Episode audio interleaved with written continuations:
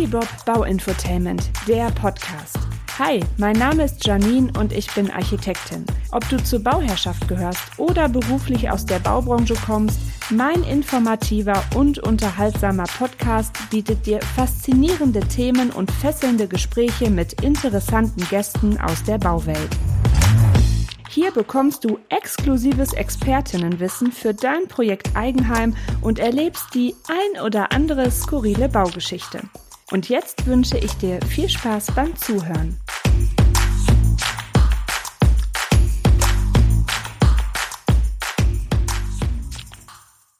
Teamarbeit spielt in der Baubranche eine sehr große Rolle. Die erste Teambildung, die entsteht, ist die zwischen Bauherrschaft und Architektinnen. Und bereits in den frühen Phasen des Bauprojekts sollte dieses Team schon Zuwachs bekommen. Und zwar sollten dort am besten schon die Fachplanerinnen eingebunden werden. Und warum das so wichtig ist und welche Vorteile es mit sich bringt, darüber tausche ich mich in dieser Folge mit meiner Gästin aus, und zwar mit Sarah Kosmann, die Fachplanerin ist. Hallo Sarah, herzlich willkommen. Hallo Janine. Ähm, du bist Bauingenieurin und hast ein eigenes Büro für Bauphysik, Energie und Fördermittelberatung. Ähm, wir haben gerade noch mal geschaut, äh, wir sind so in etwa ein Alter. genau. genau. Eine Generation. Genau. Einer Jahrgang 84, der andere 86. Du hast mir erzählt, dass du bis 2010 in Essen und München Bauingenieurwesen studiert hast, danach im Fraunhofer Institut für Bauphysik und in der freien Wirtschaft äh, tätig warst und seit 2018 bist du selbstständig, genau. Und ähm, da das äh, auch äh, noch nicht genug ist, hast du noch die Initiative Frau liebt Bau mit vier weiteren Kolleginnen gegründet. Da wirst du ähm, gleich auch noch mal ein bisschen was ähm, zu erzählen, weil das auch wirklich ähm, eine ähm, sehr äh, schöne Initiative ist. Ja, Sarah, jetzt bin ich Architektin, du bist Fachplanerin, also das heißt, äh, du kennst dich mit den ganzen bauphysikalischen äh, Themen aus. Wenn wir uns jetzt mal so austauschen, ja, wann beziehungsweise zu welchem Projektstand wirst du denn meist erst oder schon ins Boot geholt? Also am liebsten wäre mir, wenn ich direkt nach dem ersten Bauherrinnengespräch dazu geholt werden würde. Ähm, erfahrungsgemäß ist es aber so, dass tatsächlich meistens schon irgendwie so ein erster Entwurf steht. Also ich sage jetzt mal so LP2. Ende LP2 ist eigentlich so das, wo wir oft dazu geholt werden wo wir auch noch gut dazu geholt werden können. Natürlich gibt's immer noch so Ausnahmen, wo dann am Ende irgendwie der Bauantrag steht und beziehungsweise die Baugenehmigung kommt zurück und dann, oh, wir brauchen ja einen Wärmeschutznachweis, wir brauchen ja einen Schallschutznachweis und wir kommen dann erst dazu. Ähm, das ist natürlich relativ unglücklich, weil wir dann einfach auch nicht mehr agieren können. Aber äh, ich sag mal, mit, ähm, mit guten Kolleginnen, mit denen wir auch öfter und mehrfach zusammenarbeiten, ist es eigentlich so ähm, Ende LP2. Also wo die Vorplanung noch dabei ist, wo noch, wo erste Ideen gefasst werden, wo ähm, der Bauherr einfach oder die Bauherrin einfach ähm, die ersten Wünsche und so äußert und wo das Paket angefangen wird zu schnüren. In der Grundlagenermittlung da kannst du ja auch schon Weichen stellen, ne? weil du natürlich, wenn du jetzt eine ordentliche Grundlagenermittlung machst als Architektin, dann findest du ja auch schon raus, könnte man da überhaupt eine Sohlebohrung machen. Ne? Also ist das Gebiet dafür geeignet? Oder deswegen umso wichtiger, je früher man ähm, euch mit einbindet, auch die Positionierung vom ähm, Haus auf dem Grundstück, so die Ausrichtung. Ne? Wenn du eine Luftwärmepumpe hast zum Beispiel, die wird ja oft total vergessen. Also es wird irgendwie geplant, ja, ja, wir machen mal eine Luftwärmepumpe und äh, spätestens in der Ausführungsplanung musst du dann gucken, ja, wo kann die denn jetzt am effektivsten stehen, ja? Also weil du musst ja auch irgendwie diese diese Zuleitung durch den Keller oder durch die Bodenplatte wieder ähm, fahren, ne? Also das finde ich schon also und, und da sind wir jetzt gerade nur bei dem bei dem Thema äh, Wärmepumpe, aber auch die ganzen ähm, Wandaufbauten etc. Also in der, also meistens hast du ja die Ergebnisse von den Fachplanenden hm, so mit, ähm, ja, wenn du die mit zum Bauantrag hast, ist sogar schon schnell aus meiner Erfahrung weil es ist ja oft so, dass du das nachreichen kannst, also dass die Genehmigung kommt und dann heißt es ähm, statische Berechnung und ähm, der GEG-Nachweis ist spätestens mit Baubeginnanzeige nachzureichen oder einzureichen. Dann hast du die ganzen Ergebnisse für deine Ausführungsplanung, aber ich finde es erleichtert halt, wenn du es alles vorher kriegst, oder? Ja, vor allen Dingen können wir dann überhaupt erstmal agieren. Ja. Also das ist, ähm, also man muss halt sehen, wir haben halt auch eine eigene Expertise. Ne? Wir haben wir haben eigenes Wissen, wir haben eigenes Fachgebiet. Das gilt halt für alle Fachplanenden, also jetzt natürlich nicht nur für die Bauphysik, sondern es geht ja auch die Tragwerksplanung, TGA etc., je nachdem, wie tief man einsteigen will. Aber wir haben halt eigen, alle ähm, einfach auch, auch gute Ideen, die mhm. in so eine Planung einfließen können.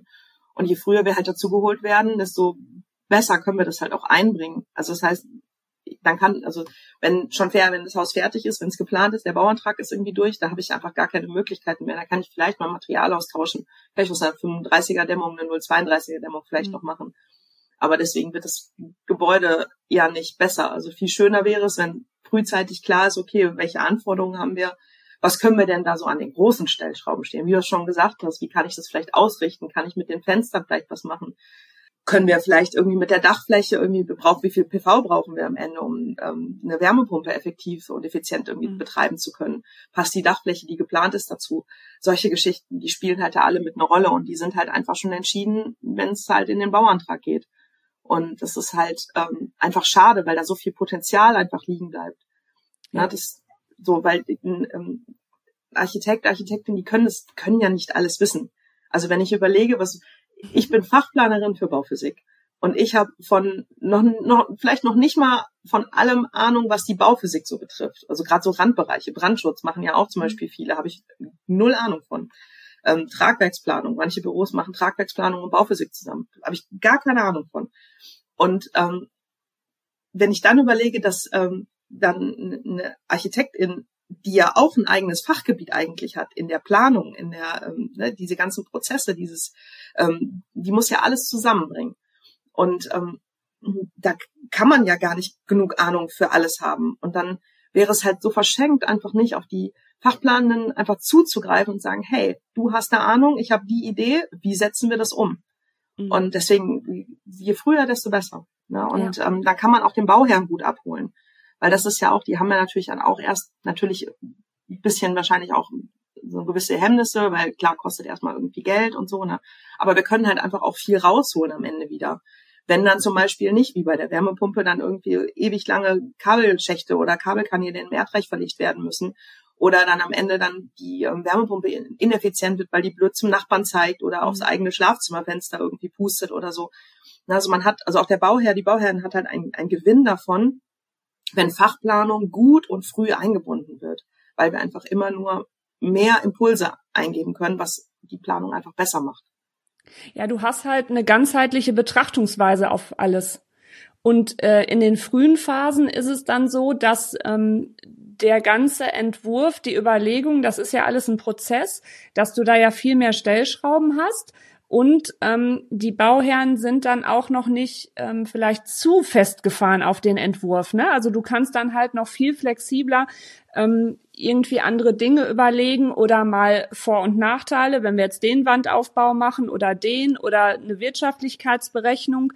Klar, das ähm, ist jetzt auch alles nicht günstig. Nur wenn du mal überlegst, die, die Honorare von den Fachplanenden, ähm, gemessen an der Bausumme ist das ja alles in dem Sinne überschaubarer und du du kriegst ja dann auch ähm, ja was heißt überschaubarer? Das das hört sich jetzt immer so ein bisschen arrogant an oder so ne? wir haben halt unsere Fachexpertise die auch ähm, entsprechend dann dann was kostet weil man das halt über die erlernt hat und über die Jahre dann immer noch weiterentwickelt hat. Aber dadurch lassen sich ja auch gewisse Sachen viel besser ähm, einsparen später. Oder ähm, du bist einfach mit deinem äh, Haus mehr verwachsen, weil du weißt, so, das ist jetzt super auf uns zugeschnitten und auf den Standort, weil halt alles passt. Ne? Genau, also ich denke halt auch, also man, also Bauherrinnen, die, die leisten sich ja dann auch ArchitektInnen. Also man könnte das ja auch, ne, Fertighaus, also wenn man jetzt im privaten Bereich jetzt mal mhm. bleibt, ne, gibt ja auch, ich, man kann Fertighäuser machen, man kann das über ein Bauunternehmen, über Bauträger machen, ähm, dann holt man sich halt irgendwie ein Haus von der Stange, aber gerade die, die Menschen, die sich halt schon auch auch Architektur leisten, die haben ja schon einen Anspruch darauf, dass es gezielter ist, dass es individueller ist, dass es dann am Ende letztlich auch besser ist. Ne? Das muss man mhm. einfach sagen. Es ist halt besser, es passt halt besser. Und da muss man halt rausfinden, auch was, auch als Fachplanerin, ähm, was die Bauherren eigentlich möchten. Na, also das kriegt man ja auch dann erst im Gespräch raus. Und da ist so gerade die Bauphysik, ähm, wenn die Bauphysik gut gemacht ist, dann sieht man die nachher halt nicht So, dann sieht man nicht unbedingt, oh, ihr habt ja ein ganz energieeffizientes Haus, weil ihr 50 Zentimeter Dämmung drauf habt, mhm. sondern man, man fühlt das halt. Ne? Das ist so ein bisschen, fast so ein bisschen auch wie Innenarchitektur. Ne? Also das ist, macht halt einfach für den einen schönen Raum, ein schönes Gebäude, eine, eine schöne Nutzung einfach möglich und eine angenehme. Ne? Das heißt halt in der Bauphysik Behaglichkeit. Das heißt, man fühlt sich halt behaglich in seinem Zuhause. Und das ist das, was die Bauphysik halt kann. Das kann die aber nur, wenn wir halt eingebunden werden. Wenn wir halt nicht angebunden werden, dann unterschreiben wir halt irgendwelche gesetzlichen Nachweise, die aber auch nicht unbedingt, ne, die, die sind zum Schutz der Menschen und nicht um was Schönes zu machen. Ja. Also da ist einfach das Niveau einfach ein anderes. So und ähm, das ist halt wichtig, einfach, dass man das mhm. weiß, dass, dass, dass der Raum wird einfach schöner für den Nutzer halt am Ende. Also das heißt, ihr könnt ja auch total kreativ werden eigentlich. Also wenn man euch äh, de den Raum lässt und euch frühzeitig einbindet, ne, weil man ja wirklich so die Möglichkeiten abwägen kann, äh, um dann äh, zu einem guten Ergebnis zu kommen. Ich kenne ja auch zig Beispiele, entweder hat man selber erlebt oder hat es irgendwie von Kolleginnen ähm, erzählt bekommen, wo du dich wirklich an den Kopf packst, weil gewisse Dinge einfach nicht vorher abgestimmt worden sind, sondern es wurde bei einem Bauprojekt alles einfach so, ja, haben wir immer so gemacht und hinterher fällt einem ein, ach, ähm, wir bräuchten ja vielleicht noch eine Klimaanlage. So, da kann man jetzt aber auch nicht immer dem Bauherrn hinterher die Schuld geben, oh, was kommt der jetzt erst damit an, sondern das sind einfach Dinge, da muss man sich selber als Büro vorher strukturieren. Was frage ich den Bauherrn? Welche Wünsche haben sie so? Klar, die sind auch schnell vielleicht damit überfordert, weil du wirst wahrscheinlich nie wieder im Leben so viel entscheiden müssen, wie wenn du ein Haus baust äh, und bist dann irgendwann auch mal so ein bisschen lost. Aber deswegen sollte man sich da halt auch entsprechend Zeit nehmen. Ich habe in der Vorbereitung zu unserer Folge nämlich drüber nachgedacht. Ich habe mir nochmal die äh, Geschichte des Architekten, der Architektin durchgelesen. Und zwar ist das ja irgendwie ganz knuffig, dass das ja eigentlich so aus den Baumeistern erwachsen ist. Ne? Also wir haben ja quasi, ähm, man war immer wie so ein Generalist so, und dann ist das über die Jahre, Jahrhunderte immer weiter gewachsen, weil die Anforderungen immer größer wurden oder neue Entdeckungen oder neue Berufsfelder sich einfach aufgetan haben, dass sich dann, ich glaube, die erste Abzweigung war ähm, Architektin für sich und ähm, Tragwerk, also quasi das Bauingenieurwesen hat sich dann entwickelt und dann kam ja immer mehr Fachplanende dazu. Also eigentlich kannst du schon sagen, dass das erst so im 20. Jahrhundert ähm, richtig dann ja Bewegung gekriegt hat, dass du diese ganzen unterschiedlichen Fachdisziplinen einfach hast. Und ich weiß jetzt nicht, ich will jetzt ähm, keinen irgendwie beleidigen oder auf den Schlips treten, aber je nach äh, Menschentyp äh, meinen die, glaube ich, immer noch, sie sind Generalisten und müssen keinen fragen. Ja, es ist äh, klar, das ist ein Menschending. Ne? Also wir haben das im Ingenieurwesen ja genauso. Es gibt Büros, die machen alles, ne? aber und es gibt halt Büros, die spezialisieren sich sehr stark. Also was in den letzten, ja vielleicht sogar 30 Jahren, also wenn ich überlege, wie ich aufgewachsen bin, was ich da auch für ein Bild vermittelt bekommen habe von, von Ingenieuren, von Ingenieurinnen, das war halt einfach, einfach nur erstmal der Statiker. Also es war ganz klar, der macht die Statik und alles andere macht er mit. Hm. So, und daraus hat sich ja wirklich dann auch erst in den letzten 20, 30 Jahren das so konkret entwickelt. Also natürlich gab es die Fachgebiete Forschung und so weiter noch, aber dass es wirklich auch notwendig ist, dass, im, dass es im beruflichen Alltag ähm, so ist. Also das, es gibt ja unendlich viel. Also auch die Nachhaltigkeit zum Beispiel ist ja jetzt auch wieder so ein Feld, wo wir einfach total zusammenrücken, was einfach so eine Schnittmenge ist. Irgendwie manchmal machen sie IngenieurInnen, manchmal machen sie ArchitektInnen. Ne, diese ganze Nachhaltigkeitsbetrachtung. Das ist irgendwie so ein Feld, wo wir da wieder wieder hinkommen. Dann gibt's auch in, in, in der Tragwerksplanung ja auch schon wieder eine Aufspaltung. Also wenn man da zum Beispiel die Geotechnik irgendwie sieht, ne, das war auch lange Zeit, haben die, Geo, äh, die ähm, Statiker irgendwie mitgemacht. Gibt, da gibt's jetzt auch Fachdisziplinen, da gibt's sogar innerhalb der Geotechnik noch Fachdisziplinen. Ähm, dieses ganze Thema irgendwie Wasserbau, Siedlungswasserwirtschaft, Abfallwirtschaft, also das ist, das spaltet sich so auf und das sind alles halt BauingenieurInnen. Und mhm. man kann da einfach nicht alles wissen. So und ähm, ja. deswegen bin ich da, also ich ganz persönlich bin da wirklich sehr zurückhaltend. Wenn ich Sachen nicht weiß, dann erzähle ich da auch nichts zu. Ja. Aber glücklicherweise habe ich immer einen Kollegen oder eine Kollegin, die es weiß und dann die ich weiterleiten kann. Ja. Und ähm, so fahre ich ganz gut. genau. Hast du denn mal irgendwie ein Bauvorhaben gehabt oder ein Praxisbeispiel, wo wo da irgendwie ziemlich was schiefgelaufen ist, weil man ähm, Fachplanende zu spät eingebunden hat? Ja, das ist ja so ein bisschen das Problem. Wir kriegen es am Ende irgendwie immer hin. Ne? Mhm. Also das ähm, ist so ein bisschen Eigentlich Fluch und Segen gleichzeitig. Ja, ne, das genau. Mhm. Also man, es bleibt der Lerneffekt bleibt halt aus, ähm, weil wir natürlich auch nicht wollen, dass am Ende sind halt die Bauherrinnen, die mhm. halt darunter leiden, dass mhm. vielleicht ArchitektInnen keine gute Entscheidung getroffen haben. So oder auch ähm, Vielleicht im kleineren, da hat man es halt öfter mal. Also wir machen ja auch viel Energieberatung im Bestand ähm, und äh, Sanierung. Und da passiert es tatsächlich leider, leider sehr häufig, dass die erst sehr spät zu uns kommen. Weil da der erste Weg tatsächlich zu HandwerkerInnen sind, ist. Mhm. Ja, die laufen, gehen zu den HandwerkerInnen, FensterbauerInnen oder irgendwie MalerInnen oder so. Und ähm, die haben dann diesen Erstkontakt. Und ich glaube, dieser Erstkontakt, der ist halt total wichtig und sensibel. Da muss man halt, also da legt man einfach die Weichen für alles weitere ähm, in den allermeisten Fällen. Und ähm, da haben wir das tatsächlich oft, dass sie dann bei uns anrufen, ja, ich habe ja gehört, es gibt ja Förderung, könnte uns die Förderung beantragen und dann kommt man halt ins Gespräch, die erzählen so ein bisschen, ja, und da war der Fensterbauer, äh, war da und der hat aber gesagt, nur Zweifachverglasung. Und mit Dreifachverglasung gibt's Schimmel. So, und da ist einfach schon das erste Statement gesetzt und da haben wir keine Chance mehr gegen anzuarbeiten. Mhm. Außer ich würde halt sagen, der Fensterbauer hat keine Ahnung und das ist halt schwierig, weil die vertrauen dem ja auch und dann hat man mhm. also bei einem anderen ein Vertrauensverhältnis für jemand Dritten irgendwie kaputt zu machen, das hat ist auch hat auch so einen Geschmack irgendwie, ne? Das ja. ist auch einfach ungünstig und ähm, da ist es tatsächlich regelmäßig so. Da werden wir einfach in vielen vielen Fällen wirklich zu spät dazugeholt ähm, und dann können wir auch nichts mehr machen. Mhm. So. Und selbst wenn die uns dann noch, ähm, wenn die uns dann noch irgendwie erklären lassen und wir wollen irgendwie umplanen, aber da hat man einfach dann schon auch oft äh, Dinge. Ich hatte letzte Woche, da rief jemand an, ähm, genau, die wollten, ähm, genau, die wollten das Dämmen, das Obergeschoss oder so irgendwie, wollten die irgendwas machen und dann ja, der Maler hätte, ähm, hätte Innendämmung vorgeschlagen. So, hm, warum? Könnte doch eigentlich auch außen dämmen, ne? Putzfassade.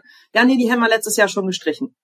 Das so. Und dann denke ich mir so, ach, Warum nicht letztes Jahr Energieberatung machen? Also mhm. einfach wirklich was Neutrales, einfach als Grundlage, weil ne, gerade bei Malern, wir haben die, wir haben die ganzen Gerüstkosten, wir haben Putzausbesserungen, wir haben die Malkosten, wir haben Bestätten bestimmt schon 50 Prozent oder so der Kosten eh schon gehabt.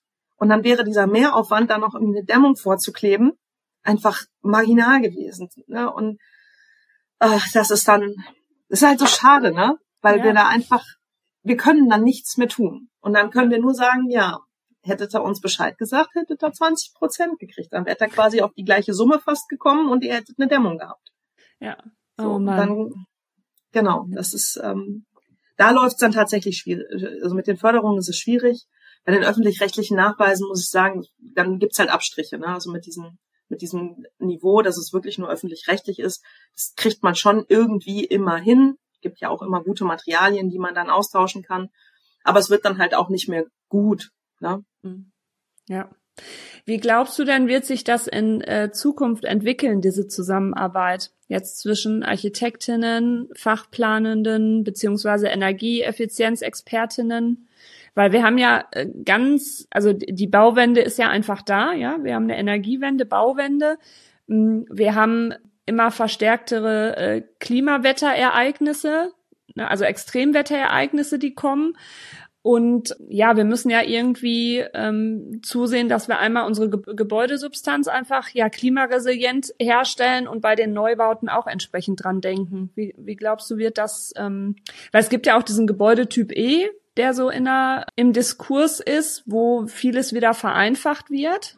Also ich glaube einfach daran, dass sich da die Qualität durchsetzt und ich glaube, mhm. qualitätsvolles Bauen kann man nur interdisziplinär disziplinär und integral ja. machen. Ähm, ich bin da eigentlich so ein bisschen, ja, vielleicht, vielleicht ein bisschen naiv, ne, aber nicht so im Negativen, sondern ich, vielleicht optimistisch. Oder? Vielleicht ist optimistisch das richtige Wort. Ähm, weil ich einfach merke, dass wir, wenn wir in guten Teams zusammenarbeiten, auch gute Ergebnisse schaffen. Und das merken die Menschen, für die wir bauen.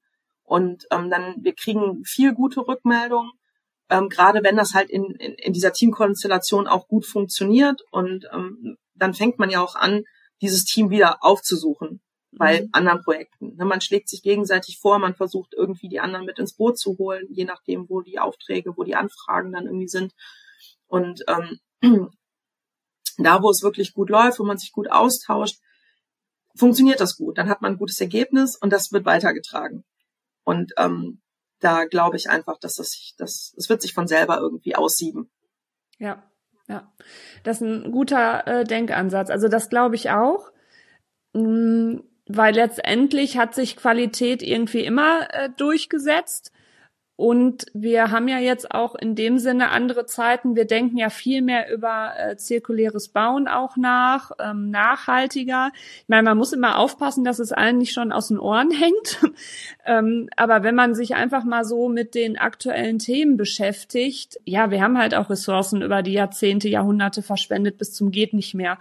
Also da habe ich ja auch immer schon für plädiert und ich hab's, ich setze es bei mir auch immer durch dass man wirklich diese Grundlagenermittlung sauber macht. Das ist alles kein Hexenwerk. Man muss einmal eine Checkliste haben, was man abfragen muss, welche fachlich Beteiligten man einbindet. Da steht ja sowieso in der HUAI in unserer Honorarordnung drin, ja, also irgendwie äh, gefühlt in jeder Leistungsphase. Es ist nicht neu. Überraschung. Ja, genau, das ist ja eigentlich, eigentlich wissen wir ja alle, wie es geht. Ja. Wir haben es ja sogar aufgeschrieben, aber ja. irgendwie macht es dann am Ende doch nicht jeder. Ja, ja, also ich finde halt, dass du, ähm, wenn du die Planungsphasen einfach entsprechend länger hast und dafür mehr Zeit hast und auch ähm, der Bauherrschaft jetzt egal, ob das private Bauherrinnen sind oder ob das öffentliche sind oder ob das ähm, gewerbliche sind, ähm, klar bei vielen, weil die haben ihren Hauptjob noch, ja, dann kommt das vielleicht auch oft so ein bisschen äh, zu kurz, aber ich finde, umso wichtiger ist einfach dieses Beratungsteam, dieses Planungsteam, interdisziplinär, ähm, was zum einen der Bauherrschaft viel Arbeit abnimmt, aber ihnen gut Dinge einfach auch erklären kann, wieso was jetzt Sinn macht oder vielleicht manche Ideen nicht so pfiffig sind.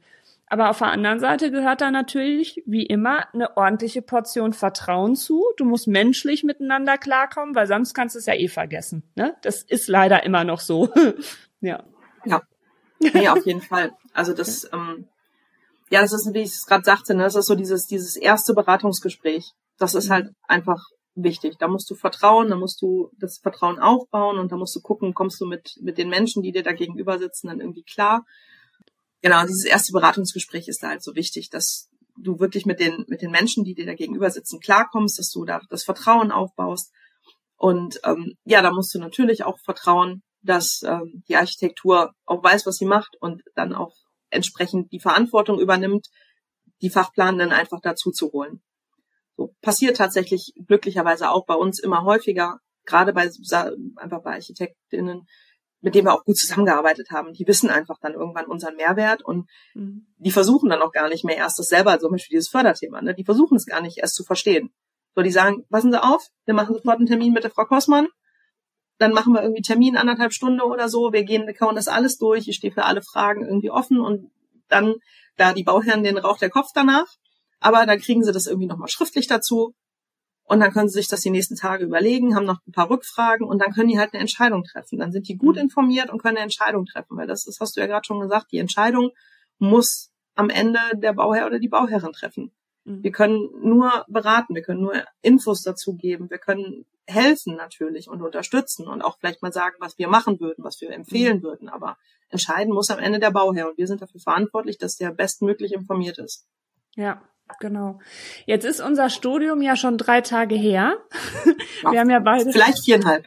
Viereinhalb, genau. Wir haben beide 2010 sind wir ins Berufsleben durchgestartet. Boah, 13 Jahre. Ich, das ist der Hammer. Sprech's gar nicht so laut aus, bitte. Nee, darf man nicht. Ich kann das ja piepsen. Genau. Ja. Also ich habe an der TU Dortmund studiert und wir hatten schon, also ich weiß, also 2004 hatte ich angefangen und da wurde das halt immer so gehypt. Also wenn ich es richtig in Erinnerung habe und richtig verstanden habe, war wohl Dortmund so mit eine der einzigen Unis, die das gemacht hat. Wir hatten, also wir wurden zusammen mit dem Bauingenieurwesen, also Bauingenieurinnen ausgebildet. Also wir hatten ein paar Vorlesungen zusammen und ähm, sollten auch Projekte zusammen machen. Ähm, war an sich als Ansatz ganz cool, nur meistens hatte man mehr Architektinnen als Bauingenieurinnen. Von daher war das immer so ein bisschen schwierig, ob man einen abkriegte. oder nicht, genau. Augen auf bei der Partnerwahl. Genau. Ähm, genau. Wie können denn jetzt Bildungseinrichtungen und Berufsverbände dazu beitragen, dass ja, dass so ein Bewusstsein für dieses interdisziplinäre Zusammenarbeiten mehr geschärft wird. Hast du da irgendwas schon, schon mitbekommen, ob die da in den Studiengängen mehr drauf achten oder irgendwie in, in Seminaren? Also es ist schwierig, gerade wenn du natürlich irgendwie Hochschulen und Universitäten hast, wo du eben nicht beide Bildungsgänge da hast. Also ich habe in Essen studiert, da war es tatsächlich so, da gab's gibt's keine Architektur. Da ist es natürlich sehr ähm, sehr technisch, mhm. techniklastig.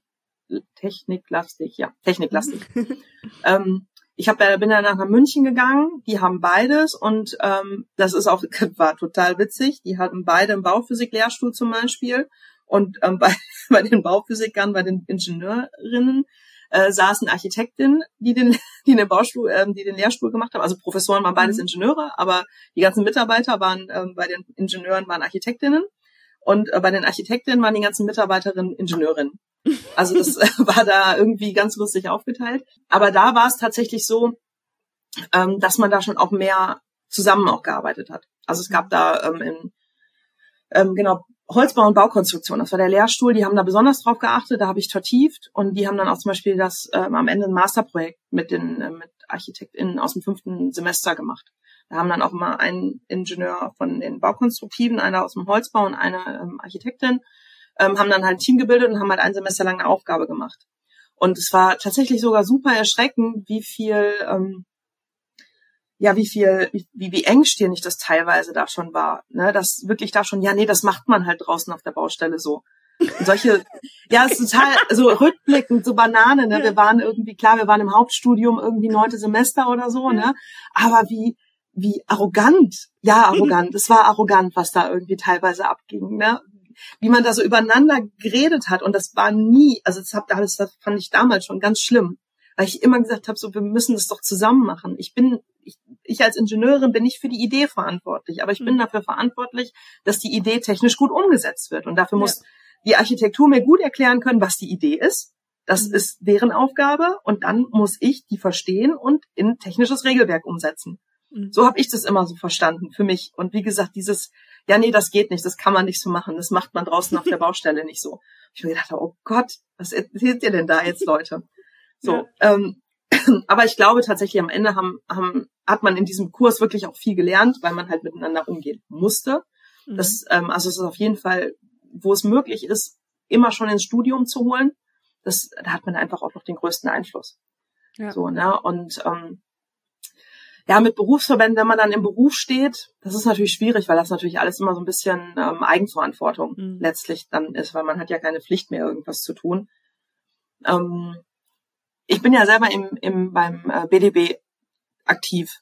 Und ähm, da ist natürlich genau diese Prämisse. Ne? Das sind halt Baumeister, also die haben wirklich alle bauplanenden ähm, ähm, Fächer halt dabei, also Innenarchitektur, Architektur und halt auch Bauingenieurwesen. Und ich glaube, das Erste, was man machen muss, man muss halt mit den Leuten einfach weiter erstmal sprechen. Und wenn man halt im Gespräch bleibt, dann fängt es ja an, dass man sich auch austauscht, wie, der, wie die anderen halt so ticken, dass man halt so ein Verständnis füreinander entwickelt und dass man sich halt selber nicht so nicht so aktiv abkapselt. Ne? Ich glaube, mhm. das ist so der erste Weg. So gar nicht so in seinem, ich bin jetzt hier in meiner Norm und da bleibe ich jetzt, sondern dass man einfach erstmal so die, ähm, diesen über diesen Tellerrand einfach blickt und mit den, mit den Menschen irgendwie spricht. Und ich glaube, das ist auch viel Einstellungssache. Das muss man, glaube ich, auch selber so, so wollen. Ähm, es gibt, wie gesagt, es gibt ja Möglichkeiten, die richtigen Berufsverbände zu wählen. Also nicht, dass andere falsch sind, aber wenn man da halt Wert drauf legt, dass man halt Berufsverbände wählt, die das halt machen und die da halt selber dann wieder Wert drauf legen. Ich weiß auch, dass zum Beispiel die Ingenieurkammer in NRW auch ganz viel mit der, mit der Architektenkammer halt auch zusammenarbeitet und ähm, mhm. also es gibt da schon Zusammenarbeit. Man muss sich halt dafür entscheiden, das weiterzuführen. Ja, aber es ist ja auch so, dass es, äh, dass man diese Sachen erst rückblickend versteht. Also wenn wir jetzt nochmal aufs Studium zurückgehen und dann den Berufsstart, also das ist ja auch wirklich erst so mit der Zeit, mit Lebens- und Berufserfahrung, dass du immer ja viel besser verstehst, wieso war das eine jetzt eigentlich notwendig oder wieso ist es so und so passiert. Das sind ja diese ganz normalen Lernprozesse, die man hat, aber trotzdem könnte man halt schon in die Richtung ähm, positiv ja lenken, also wenn man das frühzeitig schon den Studierenden einfach mitgibt, ne, auf, auf was da zu achten ist. Weil ich glaube, dass, äh, weil das ist ja schon so ein, so ein krasser Generationenwechsel, dass, weil da weichen ja immer mehr äh, Grenzen auch so auf, äh, was ganz gut ist. Ähm, ich glaube nicht mehr, dass es so diese, dieses krasse ja Abgrenzen geben wird, sondern dass die einfach mehr miteinander verschwimmen und auch mehr kommunizieren werden. Also ich hoffe das,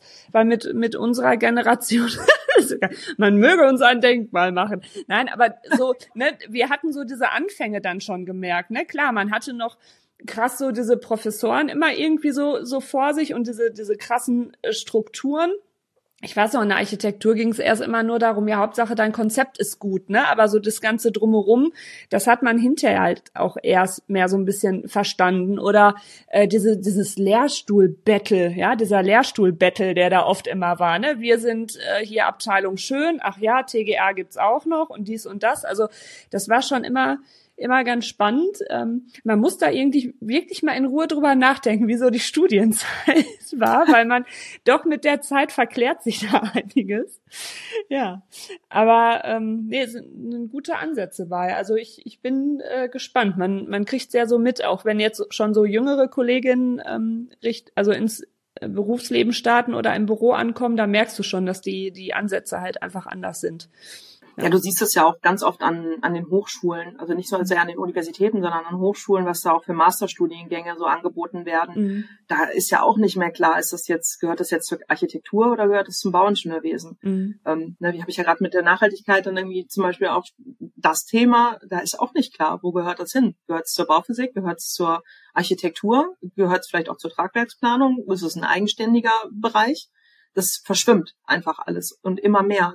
Ähm, erneuerbare Energien, auch das so ein Ding. Ist das Bauphysik? Ist es TGA? Wo gehört es da eigentlich so richtig hin? Und ähm, du merkst das einfach auch bei den, wie die beworben werden zum Beispiel. Also auch da, da können ja ganz oft auch von allen Fachdisziplinen die Leute halt hin und sich da halt weiterbilden. Und dann sitzen da ja dann auch wieder alle zusammen. Und ähm, das ist natürlich manchmal schwierig, je nachdem, wie die Ausbildung halt dann mal war, weil die ja schon auch sehr abweichen kann, je nach Hochschule dann halt natürlich wieder, ähm, die Leute dann wieder auf den, auf den gleichen Stand für dieses Thema zu bringen. Aber letztlich, glaube ich, hilft es dann auch dabei, wiederum Verständnis dafür auszubringen, weil halt jeder auch eine andere, andere Perspektive einbringen kann. Und je mehr Perspektiven ich auf ein Problem habe, desto besser kann ich es lösen. Also ich bin immer dafür, das einfach als Chance zu sehen, auch wenn es anstrengend ist. Klar, wenn ich nur meine Perspektive durchsetzen kann, ist es viel einfacher für mich, als wenn ich auf andere Rücksicht nehmen müsste. Aber am Ende wird es einfach besser, weil ich einfach mehr Perspektiven zur Verfügung habe. Ähm, die Initiative Frau liebt Bau. Ähm, wie kam das, dass du die gegründet hast? Ganz krasser Themenwechsel. ja, gar kein Ding. Ähm, aber ein bisschen, ne, es ist eigentlich auch wiederum das Gleiche. Ne? Also wir haben es war 2018 tatsächlich. Ich habe einmal, ich habe gerade gegründet, also ich spreche jetzt aus meiner Perspektive, ne, ich habe gerade gegründet gehabt 2018 im Oktober und ähm, ja, da prasseln halt diese ganzen Selbstständigkeitsthemen auf einen drauf. Ja, und damals war noch Facebook irgendwie der, der, letzte Scheiß. Also war, war ich bei Facebook irgendwie viel unterwegs. Und ähm, da gab es natürlich dann auch irgendwie so Gruppen, über die Selbstständigkeit etc. So, dann diese klassischen, ich muss es jetzt einfach mal sagen, diese männerlastigen Selbstständigkeitsgruppen, wo man irgendwie nur sagt, boah, guck mal, wie geil ich das alles mache. Ja, das war einfach so nicht der richtige du Porsche Ort. fahren. Ja, genau, ne? Ähm, nee, das war nicht so das Richtige für mich. Und dann sind wir tatsächlich ähm, bei den ähm, Mompreneurs gelandet. Also mhm. ich bin da gelandet damals. Das war halt wirklich tatsächlich so für Mütter, die sich selbstständig machen. Also ähm, ein relativ guter Safe Place, äh, Safe Place da auch an der Stelle. Ähm, hat auch am Anfang ganz gut gereicht, aber irgendwann war dann so, boah, ja, aber ich mache jetzt nun mal irgendwie kein Nähstudio irgendwie auf und mache das irgendwie im Nebenerwerb, sondern ich will ein Ingenieurbüro aufmachen. Also Themen sind da doch irgendwie anders. Und wir haben uns in dieser Gruppe kennengelernt. In irgendwie den Kommentarspalten, die Christine Engel war dabei, die äh, Lena Kehl war dabei, die Heike Wessels habe ich dann noch getroffen und die Silke Fuchs wir haben uns tatsächlich irgendwie in, bei Facebook in so Kommentarspalten irgendwie getroffen, so, hey, es ist ja auch, ne, du bist ja auch irgendwie Ingenieurin, du machst dich auch gerade selbstständig, sollen wir uns nicht mal austauschen. Und dann ist daraus eine, äh, eine Telefonkonferenz entstanden. Wir haben uns also alle zwei Wochen haben wir uns äh, zusammen telefoniert und haben darüber gesprochen, wie es uns so geht, was wir für Probleme haben, was so ansteht. Ähm, und ja, dann ist daraus tatsächlich Frau Liebau entstanden, aus einem ganzen, einfach wirklich aus diesem Eigennutz dass wir Unterstützung in der Findung, in der Selbstständigkeit mhm. irgendwie haben wollen, dass wir auch nicht alleine sein wollen, weil man sitzt ja einfach dann auch alleine im Büro, mhm. wenn man das Netzwerk einfach noch nicht hat. Und ähm, so hatten wir halt einfach jemanden, den wir auch einfach mal anrufen konnten, mit dem man sich mal unterhalten, austauschen konnten, auch erste Projekte auch mal zusammen machen konnte. Ne? Das war mhm. am Anfang natürlich total wichtig, dass man da auch so ein, so ein Akquise-Netzwerk irgendwie hat. Und damit haben wir scheinbar irgendwie offene Türen eingerannt und haben diese äh, Facebook-Gruppe damals gegründet. Und da sind ähm, auch relativ schnell relativ viele Frauen dann dazugekommen. Mhm. Und ähm, dann haben wir halt überlegt, wie wir es halt irgendwie beschränken wollen. Aber wir sind selber total, also unsere wir fünf schon äh, sehr unterschiedlich gewesen. Ähm, die Heike macht zum Beispiel äh, Schallemissionsschutz, äh, Silke ist ähm, Architektin, Jelena macht ähm, nur PV-Planung zum Beispiel. Christine ist eine Innenarchitektin, also Architektin und macht Innenarchitektur. Also wir waren da schon schon total wild zusammengewürfelt und haben das dann halt auch dann so weitergeführt. Also quasi alle selbstständigen planenden Frauen in der Baubranche. Das ist so die, die da auch wirklich willkommen sind. Ja. Sehr schön. Ähm, ich werde die ganzen Infos und Verlinkungen in die Show Notes packen. Ähm, von daher mit Frau Liebbau, das war mir nämlich auch über Instagram aufgefallen und so hatten wir uns ja dann auch connected. genau. Ähm, was ich auch total toll finde ist, ähm, weil da würde ich gern äh, zum Abschluss noch drauf kommen, weil ähm, ich weiß, dass ja der Podcast nicht nur von äh, Bauherren gehört wird und Bauherrinnen, sondern auch äh, von, von ganz vielen äh, Kolleginnen von uns, also aus allen Fachrichtungen ich finde, äh, wie du dein Büro führst, was so auch Arbeitszeiten angeht und, und wie so die Mitarbeiter sind, finde ich sehr innovativ. Also man muss immer denken, wenn ich innovativ sage, ich bin Sauerländerin, ja. also für mich ist das immer alles sehr innovativ, auch mit Homeoffice etc. Vielleicht magst das du da noch mal der, kurz in, erzählen. Es ist, auch, es ist auch in der Ingenieurbranche sehr innovativ. Mhm. Also es stößt immer noch auf viel Verwunderung. ja.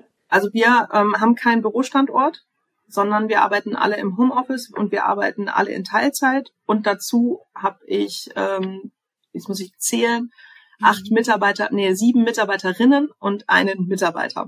Also wir sind auch noch ähm, von der Frauenquote, also wir, wir haben einen Quotenmann, der natürlich keiner ist, inhaltlich, ne, aber also intern ähm, ist es halt so. Ne, es ist einfach mhm. tatsächlich umgedreht an der Stelle. Mhm. So. Ähm, Genau, nee, ich habe das ähm, für mich damals so. Ich habe, als ich im, in der Wirtschaft gearbeitet habe, habe ich auch schon Homeoffice gemacht. Nicht ausschließlich, mhm. aber immer mal wieder. Und ich bin halt ähm, na, einfach auch so ein Drini. Ich bin ganz gerne einfach so für mich.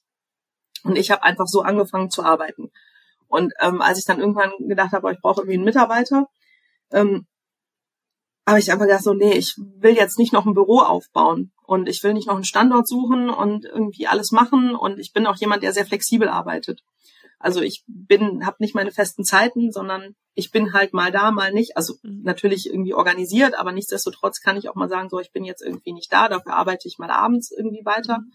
Und ähm, das wollte ich halt weiterführen. Und das habe ich dann einfach immer so angeboten und das ist gern genommen worden, dieses Konzept. Und ich sag mal so, ab dem, ab dem zweiten, dritten Mitarbeiter war es dann so, okay, das schreiben wir dann jetzt auch fest, das wird sich auch wahrscheinlich mhm. nicht mehr ändern. Außer mhm. es ist halt irgendwas notwendig irgendwie, aber das ist einfach das, was so wollen wir halt arbeiten.